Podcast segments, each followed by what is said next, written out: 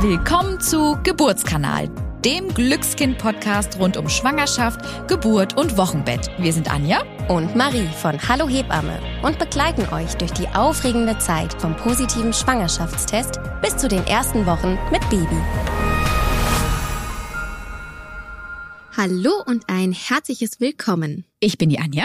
Und ich bin die Marie. Und in der heutigen Folge geht es um das Thema Vorbereitung auf das Wochenbett. Wir wollen mal alles sammeln, was ihr vor der Geburt schon planen oder wirklich machen könnt, um ein entspanntes und ruhiges Wochenbett zu haben. Also zum Beispiel, wie sollte der Besuch geregelt sein? Welche Formalitäten können vorab schon geregelt und vorbereitet werden? Sollte man vielleicht vorkochen? Welche Einkäufe sollten erledigt werden? Da gibt es doch schon so einiges.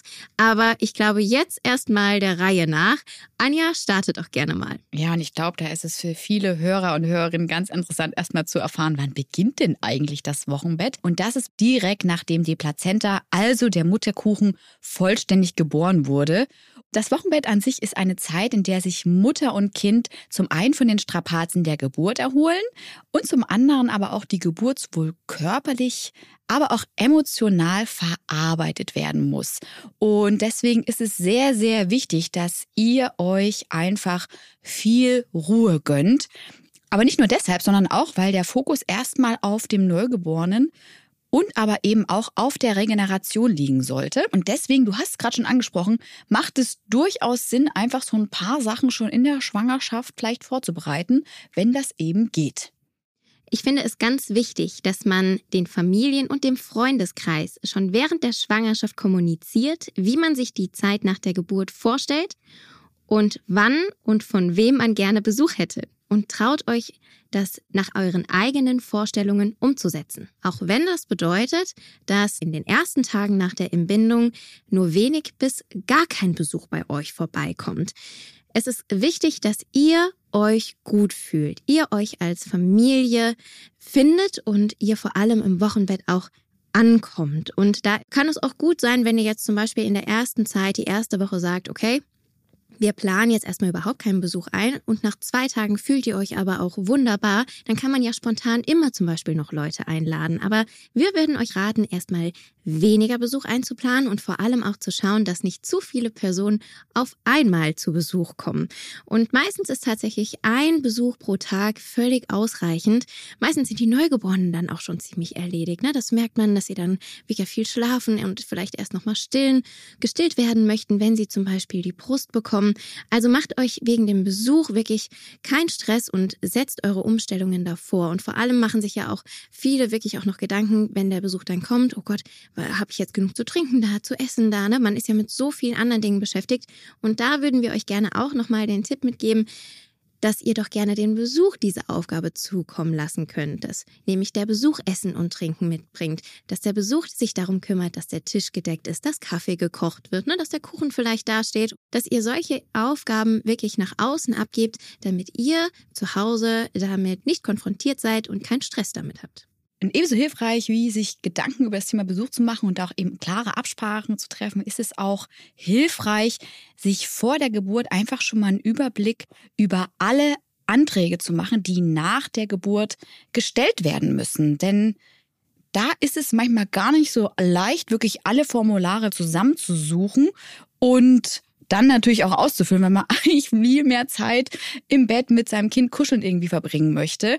Deswegen sucht die in der Schwangerschaft schon raus, füllt die so weit aus, wie ihr irgendwie könnt, damit ihr da optimal vorbereitet seid und eben nicht unnötig viel Zeit dann im Wochenbett damit verbringen müsst. Du hast gerade das Thema Essen beim Besuch schon angesprochen. Da finde ich es auch nochmal wichtig, dass man in der Schwangerschaft auch ja schon mal Essen fürs Wochenbett zum Beispiel vorkochen kann. Das hilft einfach ungemein, wenn man sich eben nicht Gedanken über die Mahlzeiten machen muss, vielleicht auch noch die Lebensmittel dann dafür besorgen muss und die dann eben zubereiten muss. Wenn ihr die Zeit habt, könnt ihr das natürlich in der Schwangerschaft bereits selbst machen. Ansonsten fragt doch auch gerne mal eure Freundinnen, Freunde, auch Familienmitglieder. Viele sind da wirklich unglaublich dankbar, wenn die euch in dieser besonderen Zeit mit selbst gekochten frischen Mahlzeit versorgen und unterstützen können. Und wenn das nicht funktioniert, ne, weil einfach vielleicht die Möglichkeiten dahingehend nicht gegeben sind oder ihr auch gar keine Zeit in der Schwangerschaft hattet vorzukochen, dann keine Sorge. Ihr müsst auch im Wochenbett da nicht hungern, wenn einfach keine Zeit ist, dann zu kochen. Es gibt ja auch viele gute und leckere Lieferdienste.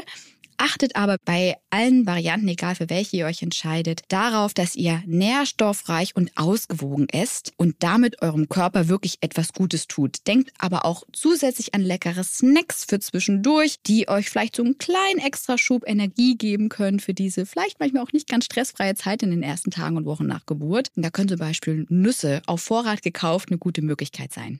Auch ein wichtiger Punkt, wenn vielleicht schon Kinder da sind und Geschwisterkinder so zu sagen dann auch da sind, ist es auch sinnvoll, sich vielleicht darüber schon mal Gedanken zu machen. Vor allem, wenn man vielleicht im Krankenhaus ist in den ersten Tagen nach der Geburt. Wer kümmert sich um die Kinder? Ne? Also, dass ihr vielleicht eine Betreuung hier organisiert. Oma, Opa, den Freundeskreis und oder auch Verwandte. Dass ihr eben schaut, dass jemand da ist, der sich um die größeren Kinder kümmert, damit ihr eben auch die Ruhe habt, euch erstens körperlich zu regenerieren, weil eine Geburt eben auch sehr anstrengend sein kann, aber auch die Zeit habt, mit dem Neugeborenen anzukommen, viel zu kuscheln, zu bonden, damit ihr hier eben auch einen guten Start ins Wochenbett habt und euch auch ein bisschen auf das Neugeborene konzentrieren könnt. Wir wissen, dass das auch oft nicht so einfach ist und ja, man auch in den Gedanken oft bei den größeren Kindern ist, aber versucht euch die Zeit zu nehmen und das so gut zu organisieren, dass ihr eben die Gedanken für euch und das Neugeborene haben könnt. Und Vielleicht kann es auch sinnvoll sein, sich eine Reinigungshilfe bzw. eine Haushaltshilfe für diese Zeit zu organisieren, damit ihr eben auch das Ganze drumherum etwas abgeben könnt und der Haushalt trotzdem weiterläuft. Auch wichtig nochmal, kauft vor der Geburt nochmal richtig für euch ein, nämlich die wichtigsten Dinge solltet ihr auf Vorrat haben. Und dazu gehören beispielsweise Windeln eben für eure Neugeborenen, Binden und Einlagen für euch in den verschiedensten Größen, weil der Wochenfluss ja doch sehr unterschiedlich in den ersten Wochen ist. Bequeme und stillfreundliche Kleidung, atmungsaktive Unterwäsche, die zum Beispiel aus Baumwolle sein kann und alle, alle weiteren Tipps, Tricks, was man noch braucht, welche Utensilien ihr benötigt, weil das würde jetzt hier einfach den Rahmen sprengen, findet ihr bei uns auf dem Blog www.hallohebamme.de. Und was, glaube ich, ganz wichtig ist, dass ihr einfach generell schon mal während der Schwangerschaft als Paar euch zusammensetzt und einfach darüber sprecht, wie ihr euch die Zeit nach der Geburt vorstellt. Sprecht da ganz offen und ehrlich über eure Wünsche und eben auch Vorstellungen für das Wochenbett.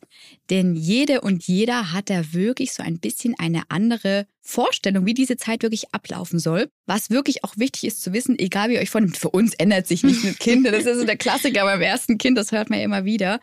Wenn euer Kind auf der Welt ist, das können wir euch wirklich als Hebammen und auch als Mütter sagen, dann ist es erstmal so, dass sich alle gewohnten Abläufe verändern. Das ist einfach so. Und deswegen klärt unbedingt bereits, wer soll danach die Spülmaschine zum Beispiel ausräumen? Wer macht das Geschirr?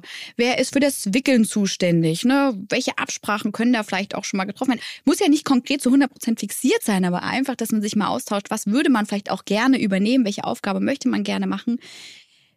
Wer möchte vielleicht auch dafür sorgen, ne, dass das Essen einfach zu den Mahlzeiten dann auf dem Tisch steht und so weiter. Das sind so Kleinigkeiten, was wir sonst häufig erleben, die dann zu Streit mal führen können. Ne? Gerade wenn so die Welt erstmal auf den Kopf gestellt ist in den ersten Tagen und Wochen nach der Geburt. Vor allen Dingen, wenn die Geburt eures ersten Kindes bevorsteht, habt ihr häufig mehr Muße und Zeit, euch mit diesen Details auseinanderzusetzen. Und ihr seid einfach nach der Geburt froh über alle Regelungen, die ihr vorab schon getroffen habt. Das hast du jetzt sehr schön gesagt, liebe Anja. Und genau so ist es auch. Und zum Schluss kommt noch unser heutiger Hebammen-Insider.